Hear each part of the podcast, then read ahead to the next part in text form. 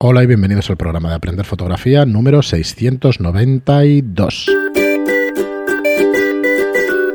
Hola, soy Fran Valverde y me acompaña como siempre Pera la Regula. Hola, ¿qué tal? Muy buenas. Has cambiado la frase y casi me, me- me corto. Es una pasada lo que el cerebro tiene ya la asociación Sí, sí, de sí, todo y no, no se puede salir de, Y cuesta, ¿eh? Del esquema. sí, cuesta, sí. Yo cada vez que, bueno, además como el cerebro me va a 200 por hora, pues cada vez que empezamos el programa tengo que concentrarme y... Vigila, no te vayan a multar. Eh, correcto. Por pensar rápido. No, más que pensar rápido es eso, darle vueltas a, a cosas y eso y tener un montón de cosas en la cabeza. Bueno, pero pues nada, ¿qué tal estáis todos? Espero, espero que todo bien, que mejor estas últimas semanas o último mes. El Y último no- año y medio, casi. No, el último mes a ver si mejoran las cosas, que parece que, que es el Parece, final. parece. Y nada, hoy vamos a hablar de, de otro concepto básico que ya tratamos un Uf, poco. Hace. en sí, hace un montón de programas y el otro día en el programa Sí, eh, en 687 el de la obturación. Ujú. Hablamos de algo que, que tenía que ver con este concepto que es la trepidación, ¿no? En, Sí, en bueno, lo mencioné, pero mm, vamos a ver. Vamos a ver las diferencias. ¿Mm? Antes de eso, pues recordaros como siempre nuestros cursos de fotografía en, que podéis encontrar en estudiolightroom.es y en aprenderfotografía.online. Es una suscripción tipo Netflix a 10 euros al mes.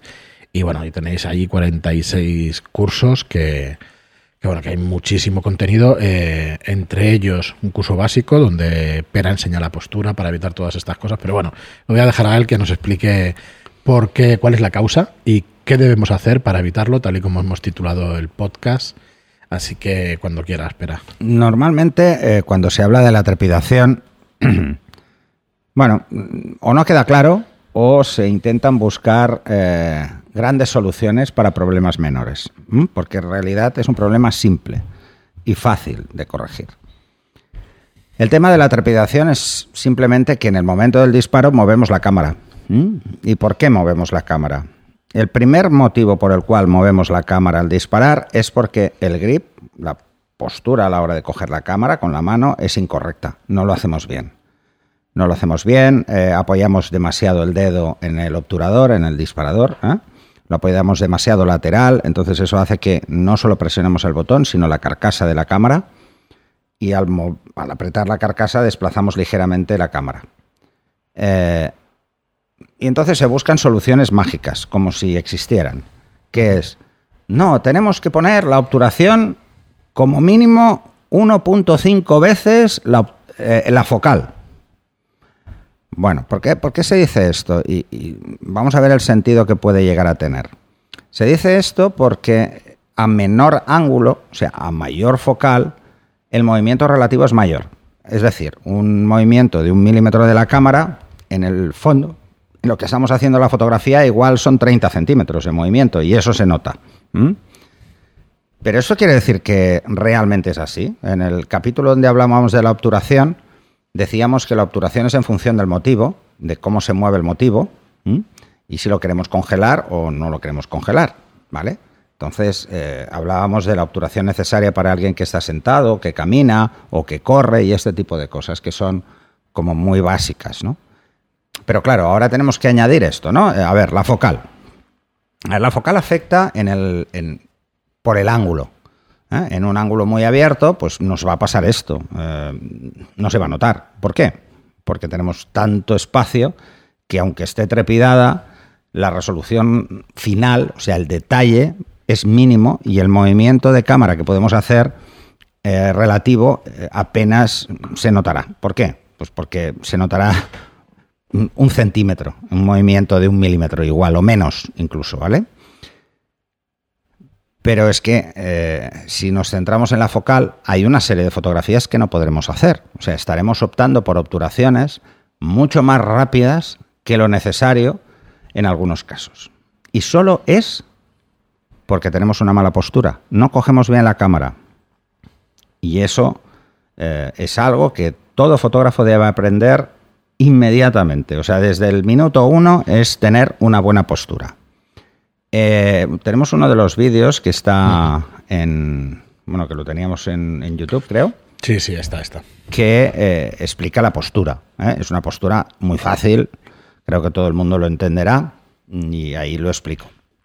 Entonces, ¿realmente hace falta, volviendo a esto de la focal, jugar con el cálculo este de 1.5 o dos veces la focal para no fallar? O sea que si estoy con un 200 milímetros, estoy obligado a disparar a 400 de obturación o 320. ¿eh?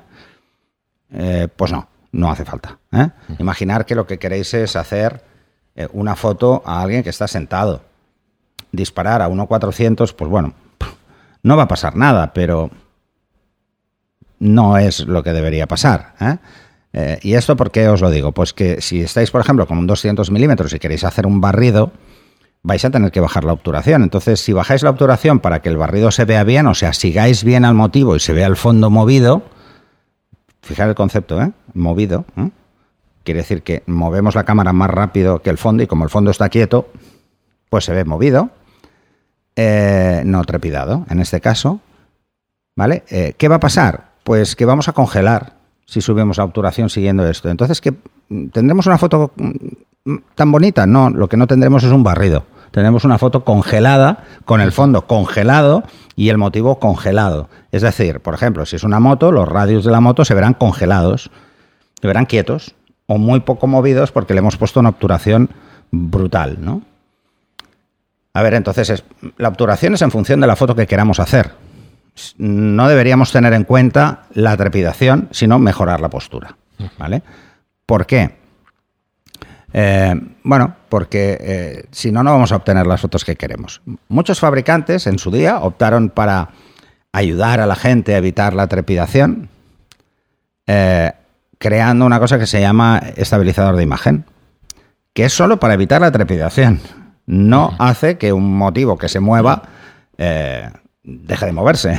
no, para eso necesitas otra cosa. Para eso necesitas máquina del tiempo o algo así. Exacto, algún aparato muy orwelliano de parar el tiempo o, de retrocederlo, ¿vale? Así que solo sirve el IS y por eso fijaros que está siempre a partir de una cierta focal con mucha más frecuencia, aunque ahora ya lo ponen en todo prácticamente, y es porque la gente no tiene buena postura para hacer la foto. Y lo único que hace es mantener las lentes flotando para evitar que tengamos ese gesto de trepidación. Pero eso tiene ventajas e inconvenientes. La ventaja es esa, ¿eh? cuando estáis enfocando con el IS puesto, tenéis la sensación de que aunque os tiemble un poco el pulso, podéis seguir al motivo con mucha facilidad, porque eh, eh, no vemos el temblor, sobre todo cuando hay mucha focal se nota mucho, No vemos ese temblor que tenemos de pulso al seguir a ese motivo. Esto es el IS. Cuando os dicen que un IS baja dos pasos o baja tres pasos, quiere decir que podemos disparar a la obturación equivalente, pues dos pasos más lenta mm, de lo habitual, de lo que debería parecer que es más estable con una obturación más rápida, ¿vale? Entonces, em, pero evidentemente el IS no sabe ni a cuánta obturación vamos a disparar, ¿eh? El inconveniente, el inconveniente es que tiene un cierto retraso, tiene un pequeño delay, eh, que puede ser de un segundo en algunos casos, que es desde que yo le doy al botón hasta que se activa. Y cuando se activa, hasta que se estabiliza. ¿eh? Todo, ese, todo eso es menos de un segundo, pero está. Entonces, si disparamos en ese intervalo, que es el intervalo de estabilización y de disparo, pues bueno, pueden quedar raras, ¿eh? pueden quedar trepidadas por el movimiento de las lentes. Es difícil que pase, pero pasa. Puede pasar si sois muy eh, rápidos y no tenéis en cuenta lo que está haciendo. O sea, si queréis, de verdad, ¿eh? ¿eh? acostumbraros a tener una buena postura, acostumbraros a hacerlo sin el estabilizador de imagen y os daréis cuenta de cómo mejora luego. esto no es lo mismo ir por la calle con un 100 milímetros o con un 85 estabilizado o no estabilizado, da igual, que salir a la calle con un 300 o un 400 milímetros. A partir de 200 milímetros se mueve todo mucho, ¿vale? Eh, ¿Por qué? Porque estamos al fondo de focal, el ángulo de visión es muy pequeño y un movimiento ligero de la mano es un movimiento muy intenso en el motivo. Si el motivo está cerca, es brutal ese movimiento de la mano. Si el motivo está lejos, pues no lo notaremos tanto. Por el mismo motivo, porque el ángulo se va abriendo y entonces cada vez tenemos más margen, ¿no? Así que pensarlo, ¿eh? Es el movimiento que hacemos nosotros al disparar. Antes del disparo, da igual que la movamos la cámara, ¿eh? pero en el momento del disparo lo que hay que procurar es hacer dos cosas fundamentales. Una, tener una buena postura, que nuestra, la mano que coge el objetivo esté lo más recta posible, el brazo, el antebrazo en este caso, y el brazo eh, hagan como de, de monopié, ¿m? por decirlo de alguna forma, que tenga una postura en la que el peso vaya todo al radio y al cubito, o sea, que haga como, eh, como si fuera un monopié, que esté totalmente recto, ¿eh? esté perpendicular Bueno, espera. al suelo. Tengo una luego pregunta. Tengo una pregunta para ti. Dime, a ver. De Enrique Hernández, que en el programa de la obturación, en el 687, Ah. nos pregunta. Y creo que tiene que ver, aunque no sea exactamente. Con respecto a la obturación, tengo una duda en cámara reflex con espejo. Cuando, bueno, Eh, perdón, todas las cámaras. siempre con espejo. sí, pero bueno, para aclarar. Vale, que- sí, sí, para ¿vale? que no sea mirrorless. Cuando se utiliza opción Live View, en lugar del visor óptico, todos sabemos que se levanta el espejo para dejar pasar la imagen, bueno, la luz. Sí, porque es el sensor. Después, entiendo, las cortinas del obturador se abren para dejar pasar la imagen al sensor, que es Sí. por esto que la cámara es capaz de reproducir la imagen en la pantalla posterior. Pero, ¿qué sucede cuando acciona el disparador de la cámara? Nos da cuatro opciones, o sea que es un examen, cuidado. Ah, vale. A. Se vuelven a cerrar las cortinillas para realizar el proceso de obturación a continuación con la velocidad de exposición que es con la que se va a tomar la foto. B. Ya no intervienen las cortinillas y todo lo hace el sensor. C. Hay otro dispositivo escondido y ultra secreto que realiza esta función. D. Ninguna de las anteriores. Eh, estaba pensando que igual sería interesante que respondieran los oyentes. Bueno, ¿O quieres a ver. decirlo? Eh, el Live View tiene un funcionamiento similar al que puede tener una mirrorless. Lo que pasa es que la mirrorless no tiene, mm, no tiene que levantar el espejo.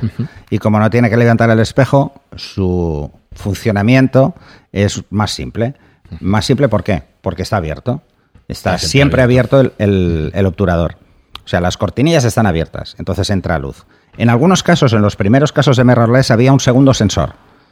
¿Eh? Había un sensor pequeñito que Sí, lo que captaba. hacía era usarse solo como visor electrónico para no tener abierto el sensor. Pero en las modernas ya no es así, porque como necesitan más resolución, pues todo va al mismo saco. Entonces, ¿qué hace la cámara cuando está en Live View? Pues vuelve a cerrar y vuelve a abrir las cortinillas. ¿Por qué? Porque la reflex solo puede funcionar así. No está diseñada para, para hacerlo de otra forma. Pero aquí hay un inconveniente. A ver, ¿por qué hay tantas diferencias entre el Live View eh, y el disparo convencional de una cámara reflex? El primero es que eh, cuando estamos con el espejo, y por lo tanto no está levantado, porque no está entrando luz, estamos en la posición normal, previa a cualquier disparo, ¿qué está pasando en este momento? La cámara enfoca por fase, porque tiene unos sensores alrededor de... Tiene dos o tres eh, sensores que lo que hacen es triangular y enfoca. ¿Qué pasa entonces si no hay, si el espejo está levantado y la cortinilla abierta? Y es, esos sensores no sirven. No sirven ¿por qué? Porque entonces es mucho más sencillo para la, para la cámara enfocar por contraste, como hacen las mirrorless. Las mirrorless tienen un sistema híbrido, muchas de ellas, pero mm, bueno, predominan casi siempre el tema del enfoque por contraste. Las cámaras eh, compactas todas van por contraste, los móviles van por contraste, no hay ningún sensor de cálculo. Esto es mejor, esto es peor, bueno, pues depende en qué circunstancias. Pero pensar que esa es la única diferencia. ¿eh? La única diferencia es que una mirrorless mm, tiene la cortinilla abierta y la cierra y la abre solo para hacer la foto, pero una cámara en Live View, una reflex en Live View, tiene que haber levantado primero el espejo, haber abierto el obturador y luego abrir y cerrar el obturador como haría una mirrorless. O sea, el funcionamiento de una cámara reflex en Live View es muy parecido al funcionamiento de una mirrorless. Por no Muy- decir igual, ¿eh? Muy bien, Enrique. Pues nada, muchísimas gracias por Lo que tu pasa es que como no tenemos visor electrónico, lo vemos en la pantalla en vez de verlo. Mm, Sí. y Ya está. Esto para la gente que ha hecho vídeo con cámara reflex Sí, ya lo tiene asumido. lo tiene hecho. más que claro. Eh, nada. Pero ahí no hay obturador, ¿eh? Ahí no lo hay. Ahí el obturador no está abriendo y cerrando, aunque lo pongáis a 30. Correcto. ¿vale? Cuando, cuando es vídeo no. ¿eh? No Lo hace seguido. el procesador. El procesador hace un cálculo del número de fotogramas en función de la obturación que habéis escogido. En algunas se puede más rápido, en otras más lento, en otras ya te dicen, oye, no pases de 30, en otras que sea múltiplo de 30. Bueno, esto depende del fabricante, a veces puede cambiar un poquillo. Muy pero, bien. pero es así. Muy bien, pero pues nada, Enrique, que muchas gracias por tu pregunta. Interesante las opciones. Me gusta la opción esta la de... C, la C. Hay otro dispositivo escondido Sí. y ultra secreto que realiza esta función. Seguro que hay algo ultra secreto en algún sitio, pero en este caso no. Bueno, pues Enrique, lo dicho, muchísimas gracias. Gracias a todos por estar ahí. Gracias por vuestras eh, reseñas de 5 estrellas Además, en per- iTunes. perdón, eh, que lo diga. Además es que lo escucharéis, el obturador. Cuando Sí. le deis al disparo, os daréis cuenta Sí, que hace clac, clac, Clac. vuelve a abrir, y vuelve a cerrar y abrir. Mm, Y ya volverá a cerrar. No, perdón, hace. Está abierto, entonces lo que hace cierra, abre, cierra Y ya está. y abre vuelve otra vez para volver a dejar el IPU. Correcto. Muy bien, Pera, pues nada más. Lo dicho, muchísimas gracias a todos por estar ahí, por vuestras reseñas de 5 estrellas en iTunes y por vuestros me gusta y comentarios en iVoox. Gracias y hasta el próximo programa. Hasta el siguiente.